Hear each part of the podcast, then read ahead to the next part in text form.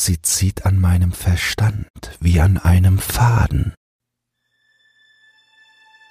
There's a lady inside of my head who comes out when I'm in bed. She dresses in white, she keeps out of sight and pulls at my mind like a thread. Das war das Erste, was ich an diesem Morgen sagte. Es war einfach etwas, das mir einfiel. Sammy, noch im Halbschlaf, drehte sich zu mir um. Sie hielt die Decke fest umklammert.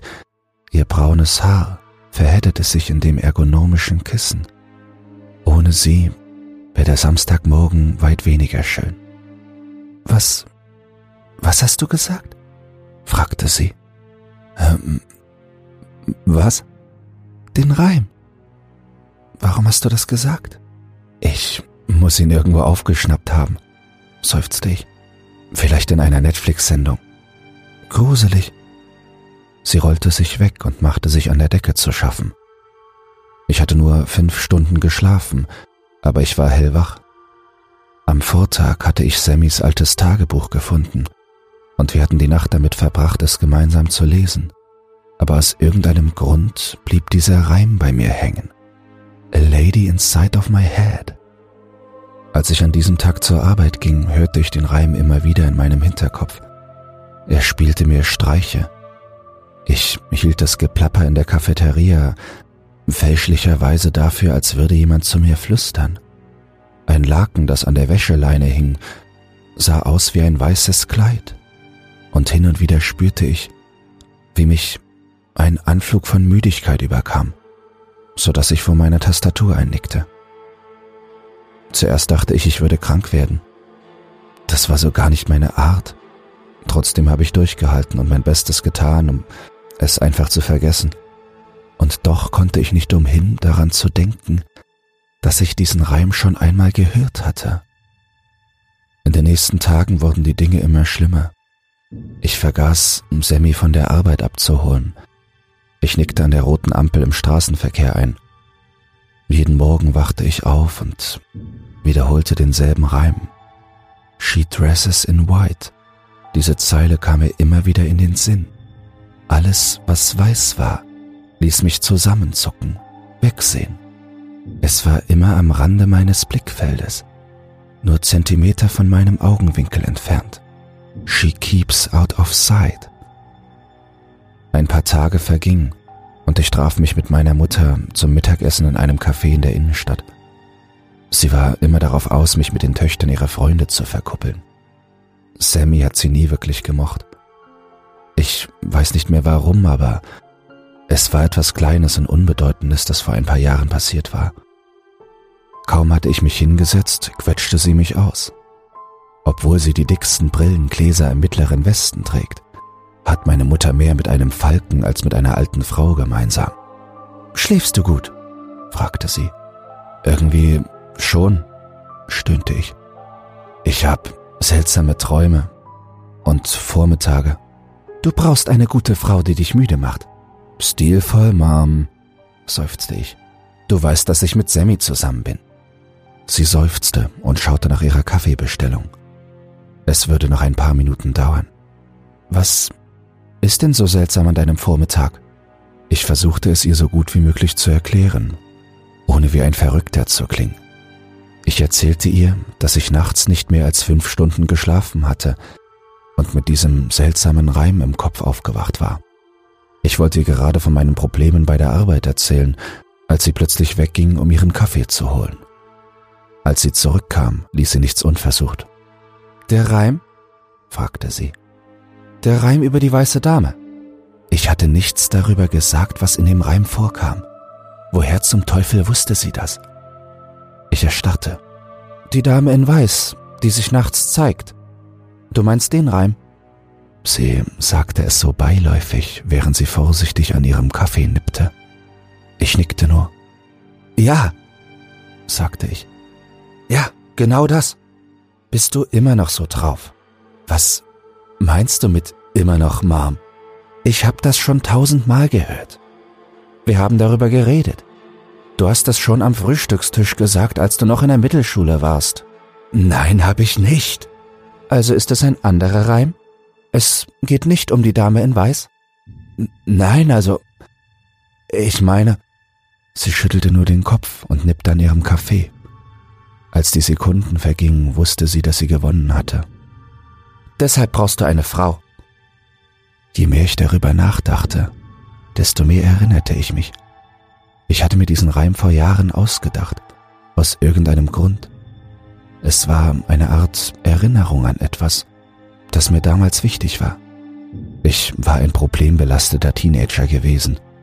Ich hatte schlechten Umgang und einer meiner engsten Freunde war ein fieser Missbrauchstäter. Die Art von Person, die Menschen dazu bringen konnte, schlechte Entscheidungen zu treffen. Obwohl er nicht mehr zu meinem Leben gehörte, hatte ich noch ein paar alte Namen aus dieser Zeit in Social Media. Die Art von Menschen, die nie wirklich aus meinem Leben verschwunden sind. Die Art von Menschen, bei denen man sich freut, dass es ihnen gut geht, aber mit denen man sich nie wirklich unterhalten würde. Als ich Sammy an diesem Tag von der Arbeit abholte, bemerkte ich, wie sie mich ansah. Normalerweise spielte sie Spiele auf ihrem alten Telefon oder skizzierte etwas in ihrem Notizbuch. Mich anzustarren war ungewöhnlich. Ich warf ihr einen Blick zu, als wollte ich fragen, was los ist.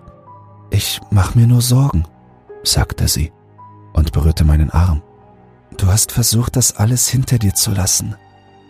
Wäre es nicht besser, einfach nach vorn zu schauen? Ich bin nur neugierig, sagte ich achselzuckend. Mach, was du für richtig hältst, Schatz.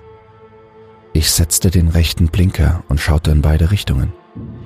Es kamen ein paar Autos auf mich zu, aber sie waren ziemlich weit weg, also bog ich ab. Aber da war etwas. Auf dem Rücksitz nur wenige Zentimeter außer Sichtweite, konnte ich den Rand von etwas Weißem sehen. Und dort, im grellen Sonnenlicht, das durch den Rückspiegel einfiel, sah ich einen Schimmer von etwas Reflektierendem. Eine dünne Strähne, die von meiner Schläfe bis in den hinteren Teil des Wagens reichte. Ein Faden Völlig unkonzentriert drehte ich meinen Kopf herum und nahm die Hände vom Lenkrad. Sammy schrie auf und hielt sich das Gesicht zu, als das Auto außer Kontrolle geriet und wir in die falsche Richtung fuhren. Die Autos in der Ferne wichen aus und drückten auf die Hupe, als sie vorbeifuhren. Ich saß einfach nur da. Sammy holte ihren Inhalator heraus und versuchte sich zu beruhigen. Sie schnappte nach Luft. Als die Sekunden vergingen, wendete ich das Auto und Sammy bekam wieder Luft. Natürlich war auf dem Rücksitz nichts zu finden. Sammy und ich sprachen eine Zeit lang nicht miteinander. Sie fühlte sich unwohl mit dieser ganzen Sache und wollte nicht, dass ich ihr weiter nachging. Ich sah keine große Sache darin, ich brauchte nur eine Erinnerung. Ich meldete mich bei meinem alten Kumpel Clark. Wir hatten schon ein paar Jahre nicht mehr miteinander gesprochen aber von allen Leuten, mit denen ich früher zusammen war, war Clark bei weitem der humanste.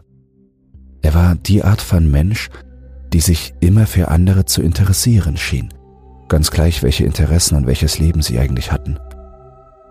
Jahre später war er immer noch derselbe Typ. Ich fragte ihn nach dem Reim. Ich versuchte, es als etwas Lustiges abzutun, aber er erkannte es sofort. Ja, ich Erinnere mich, schrieb er mir. Du hast es gemurmelt, als du im Unterricht eingeschlafen bist. Du hast eine Statue von ihr in deine Hefte gekritzelt. In dieser Nacht ging ich aus wie ein Licht. Ich hatte diese Art von traumlosem Schlaf, bei dem man das Gefühl hat, dass der Strom im Kopf ausgefallen ist. Erst aus, dann plötzlich wieder an. Nur bin ich nicht am Morgen aufgewacht. Ich wachte mitten in der Nacht auf und starrte an die Decke. There's a lady inside of my head, murmelte ich. Who comes out when I'm in bed? Ich verspürte einen leichten Druck an der Seite meines Kopfes, als würde jemand sanft an einem Haar ziehen. Ein Teil von mir wusste, dass ich etwas Schreckliches sehen würde, wenn ich mich nur schnell umdrehte, um nachzusehen. Ich konnte eine ausstrahlende Kälte spüren, wie bei einem offenen Fenster, ein Versprechen von Schmerz.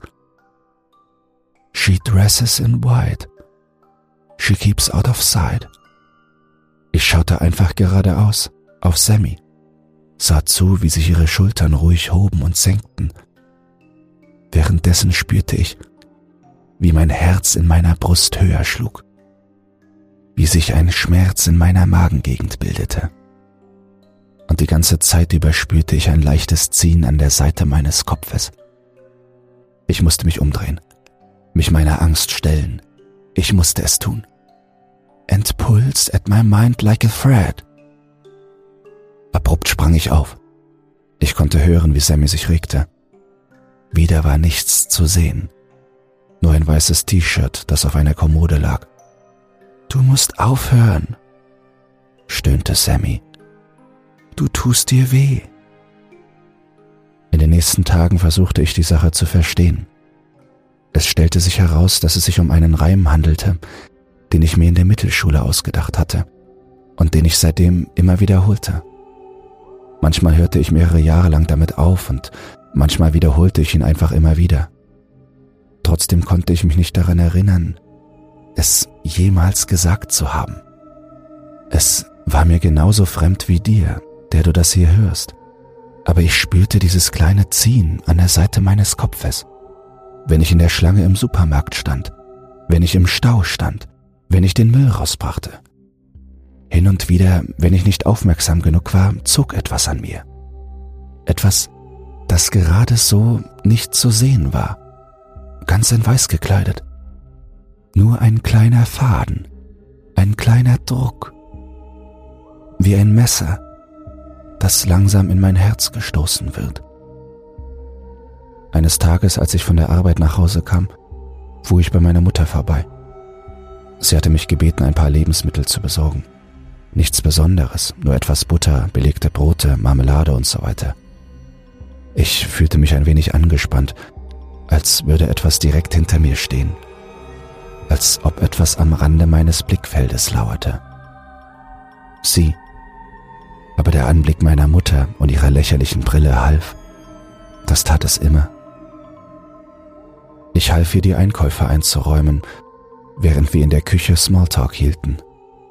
Nach ihren üblichen Schimpftiraden hielt sie inne und sah mich einen Moment lang an.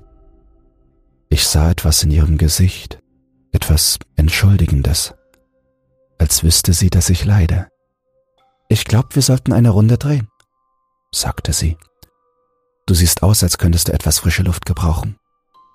Sie machte ein paar Sandwiches und wir machten uns auf den Weg.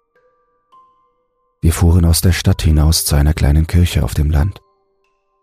Ich erinnere mich, dass ich als Kind ein paar Mal dort war, meistens zur Beerdigung, aber auch zu ein paar Hochzeiten. Wenn ich dorthin zurückkam, fühlte es sich an, als würde ich einen Hauch von meinem Lieblingsessen bekommen. Wir parkten und meine Mutter führte mich einen Weg auf der linken Seite entlang. Reihen von alten Grabsteinen, gesäumt von verwelkten Tulpen, Rosen und Sonnenblumen, meistens blau. Wir blieben an einem Stein stehen, an den ich seit Jahren nicht mehr gedacht hatte. Dem von meinem Vater, Erinnerst du dich an das letzte Mal, als du ihn gesehen hast? fragte sie. Du hast mir gesagt, dass du dich nicht an seine Stimme erinnern kannst. Kann ich immer noch nicht, seufzte ich. Wir standen einen Moment lang da, während sie ein paar Wildblumen auf die Erde legte. Du hast aufgehört herzukommen, fuhr sie fort. Du hast es irgendwie vergessen. Kinder arrangieren sich damit, nickte ich. Wir wissen nicht, wie wir mit dem hier umgehen sollen. Sie hielt meinen Arm fest und wir standen schweigend da. Als wir gingen, kamen wir an einigen Gräbern reicherer Leute vorbei.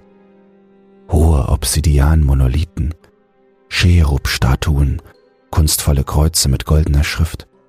Und am Ausgang stand die Statue einer schönen Frau aus glänzendem Perlmutt die hat dich immer fasziniert, sagte Mama. Immer. Ich hatte eine so lebhafte Erinnerung daran. Es gab viele Dinge in dieser Kirche, an die ich mich nicht erinnern konnte. Nicht einmal an den Grabstein meines Vaters. Aber diese Statue hatte sich in mein Gedächtnis eingebrannt. Die Dame in Weiß, murmelte ich. Das ist sie. Ich nehme an, das ist sie, seufzte Mom. Fließendes schwarzes Haar, das die blinzelnden Augen verdeckt. Ein kunstvolles weißes Kleid, glitschig vom Regen. Beängstigend. Als ich an diesem Abend nach Hause kam, war Sammy nicht da. Ich nahm an, dass sie mit ihren Freunden unterwegs war. Wir redeten nicht wirklich miteinander, aber ich schrieb ihr trotzdem eine SMS, um sicherzugehen, dass es ihr gut ging. Ich lag wach im Bett und dachte nach. Die Frau in Weiß. Ich hatte eine bessere Erinnerung an sie als an meinen eigenen Vater. Ich erinnerte mich daran, wie ich in den letzten Jahren an sie gedacht hatte. Es war eine Art von Trost. Jemand, der mir zuhörte, wenn ich allein war. Jedes Mal, wenn ich in diese Kirche kam, betete ich nicht zu Gott, sondern sprach mit der weißen Dame und erzählte ihr von all den Schmerzen und Problemen in meiner Welt. So fing es an. Im Laufe der Jahre sprach ich immer öfter mit ihr. Wann immer ich traurig war oder Schmerzen hatte, träumte ich davon, ihr davon zu erzählen. Nach einer Weile brauchte ich sie nicht einmal mehr zu sehen. Ich konnte einfach an sie denken. Sie kam zu mir, egal was passierte. Dieser Reim war meine Art, mich an sie zu erinnern, wie ein Weckruf an sie, damit sie kommt, um mich zu trösten. Aber nein, das war nicht alles. Ein Schauer lief mir über den Rücken ein erschreckender Gedanke. Das Ziehen an der Seite meines Kopfes wurde kalt, als ich nach Sammys Tagebuch griff. Ich schlug die letzte Seite auf, als ich spürte, wie eine kalte Präsenz den Raum betrat. Ihre Anwesenheit. Es ist nicht. Nein, ich. Da war es. So klar wie der Tag meine eigene Handschrift, datiert auf vor vier Jahren. Ich vermisse dich, Sammy. Ich vermisse dich jeden Tag. Eine SMS auf meinem Handy. Meine Nachricht konnte nicht zugestellt werden. Die Nummer ist nicht erreichbar. Der Faden, der aus meinem Kopf gezogen wurde, riss, und für einen Moment füllte sich mein Kopf mit Erinnerungen der Asthmaanfall, an dem Sammy gestorben war, die Beerdigung in derselben Kirche, in der mein Vater beigesetzt worden war. Die Erinnerung an sie war vergessen worden, weggenommen. Deshalb dachte ich, sie sei noch da. Ich hatte vergessen, dass sie es nicht war. Das Tagebuch hatte die weiße Dame zurückgebracht. Immer wenn ich Schmerzen hatte, immer wenn es mir schlecht ging, kam sie, um das alles zu lindern, um die Erinnerungen wie einen Faden aus meinem Kopf zu ziehen, um mich glückselig leer zu machen und sich selbst ein immer länger werdendes Kleid zu spinnen. Der Druck wurde immer stärker, als ich mich sprechen hörte. There's a lady inside of my head who comes out when I'm in bed. She dresses in white. She keeps out of sight and pulls at my mind. Die letzten Worte lagen mir auf der Zunge, als ich mich langsam umdrehte. Ein Flüstern kitzelte meine Ohren. Like a friend. Es war nicht meine Stimme. Es war zerbrochenes Glas, das zu Worten geformt wurde. Eine Messerschneide, die in meine Seele geflüstert wurde. Sie war hier. Und es war kein Trost mehr. Sie stand an der Seite meines Bettes. Ein kunstvolles weißes Kleid, gewebt aus Erinnerungen, die ich zu vergessen gewünscht hatte. Alles, von peinlichem Teenager-Quatsch bis hin zu brennenden emotionalen Qualen, all das war in dieses wunderschöne Kleid eingewoben. Ein Hauch davon würde alles zurückbringen. Sie war nicht weggelaufen. Sie hatte sich nicht mehr versteckt. Sie war hier, direkt vor meinen Augen. Ein unbewegliches, nicht blinzelndes Gesicht. Geformtes, schwarzes Haar, unbewegt vom Wind. Sie spinnt einen Faden zwischen ihren Fingern, der bis zu meiner Seele reicht. Sie berührte meinen Arm. Ich spürte das Gewicht meines Schmerzes in ihr. Ein Wesen, das aus einem Bild, einem Reim und unaufhörlichem Kummer zum Leben erwacht war. Sie zog immer noch Fäden aus mir heraus. Ich spürte, wie sich schwarze Flecken in meinem Gedächtnis bildeten. Nicht nur schmerzhafte Dinge, sondern auch, was ich gestern Abend zu Abend gegessen hatte. Das letzte Mal, als ich auf einem Junggesellenabschied war. Der Name des Hundes meiner Freunde. Es wurde alles aus mir herausgezogen. Und sie wurde immer schneller. Als ich merkte, was sie tat, waren die Fäden, die sich um ihre Finger drehten, so zahlreich, dass sie einen Zopf bildeten. Ich rollte mich aus dem Bett und spürte, wie mein Kopf nach hinten gezogen wurde. Ich kämpfte, um mich zu befreien und drängte mich in den Flur. Like a friend, flüsterte sie. Wo habe ich gearbeitet? Was war mein Lieblingsessen? Ich stolperte durch die Küche und durch die Eingangstür hinaus. Ich konnte sie hören. Sie versuchte alles aus mir herauszuziehen. Alles. Ich konnte mich nicht mehr an meinen Geburtstag erinnern. Und meine Brust schmerzte. Ich spürte kaum den Kies unter meinen Füßen. Ich musste weg. Was auch immer es brauchte. Ich vergaß die letzten paar Minuten. Ich vergaß, warum ich rannte. Ich rannte kopfüber durch den Verkehr, spürte den Wind der vorbeifahrenden Autos. Quietschende Reifen hupen in letzter Sekunde, als ich auf der anderen Seite über das Geländer stürzte. Blitze des Bewusstseins. Ich stürze einen Hügel hinunter und schramme mir das Knie an einem umgestürzten Baum auf. Hände die über hohes Gras streichen. Und dort, am Rande eines Sees, vergaß ich, wie man rennt. Der Sog war so stark, ich wusste, dass sie den Grund meines Geistes erreichen würde, und zwar bald, als würde man die Wurzeln eines Unkrauts ausreißen. Sie bewegte sich hinter mir ätherisch und unwirklich. Sie machte sich körperlich, nahm alles, was ich bin, und verwandelte es in sie. Vielleicht würden mich alle vergessen, so wie ich die Welt vergessen hatte. Ein Anflug von Panik überkam mich, als mir klar wurde, was ich zu verlieren drohte. Ich lag im Sterben, in so vielerlei Hinsicht. Ich stand auf, als ich spürte, wie die Worte aus mir herausfielen und langsam vergessen wurden. There's a lady inside of my head, rief ich.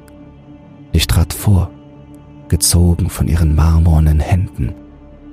Sie war gierig, hungrig, erregt, sich in Fleisch zu verwandeln. Who comes out when I'm in bed? Ihre Augen bewegten sich färbten sich in ein leuchtendes Grün. Meine Sicht verschwamm. She dresses in white, sagte ich und betrachtete ihr schönes Kleid.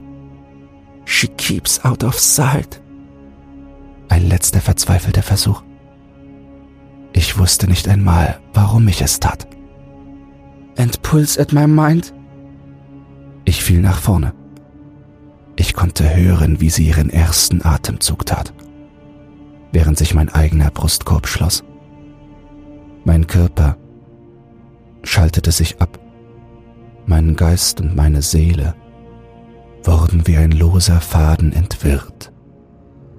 Ihre Gegenwart wurde warm, als ihr Körper den ersten Pulsschlag des Lebens spürte. Aber als ich fiel, berührten meine Hände das weiße Kleid und alles kam zurück. Es drang in mich ein, in meine Hände, mein Gesicht, meine Brust.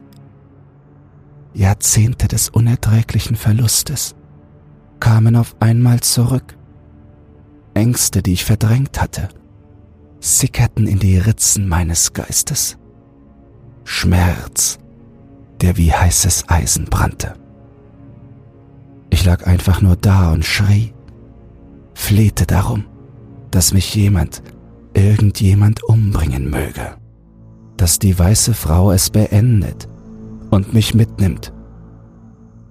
Aber nein, sie war weg. Ich hatte den Reim vergessen.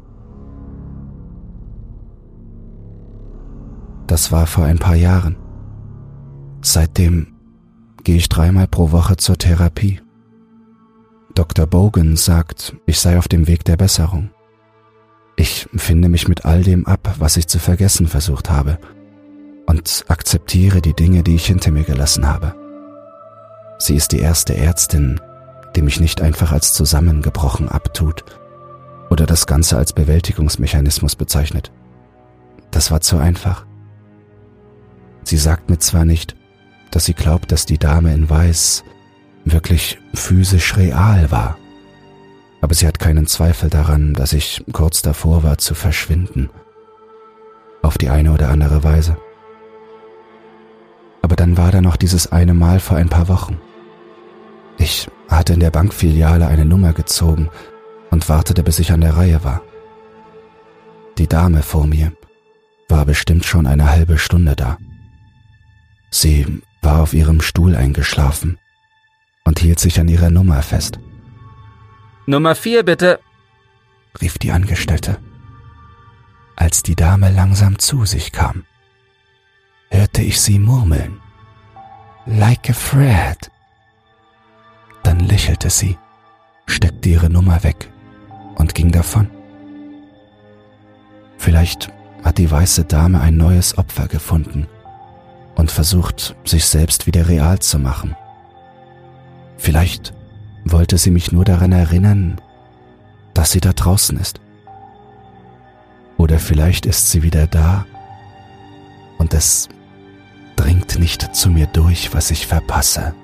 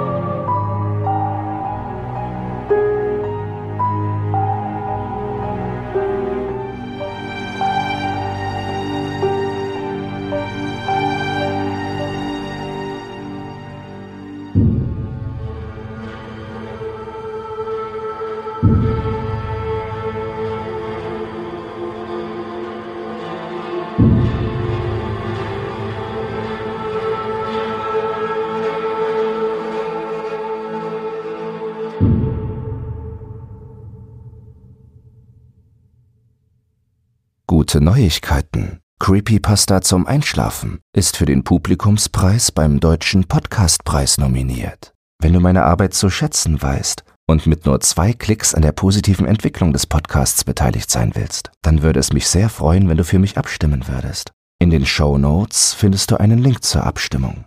Dabei ist keine Registrierung oder dergleichen erforderlich. Einfach auf Jetzt abstimmen klicken und fertig ist die Laube.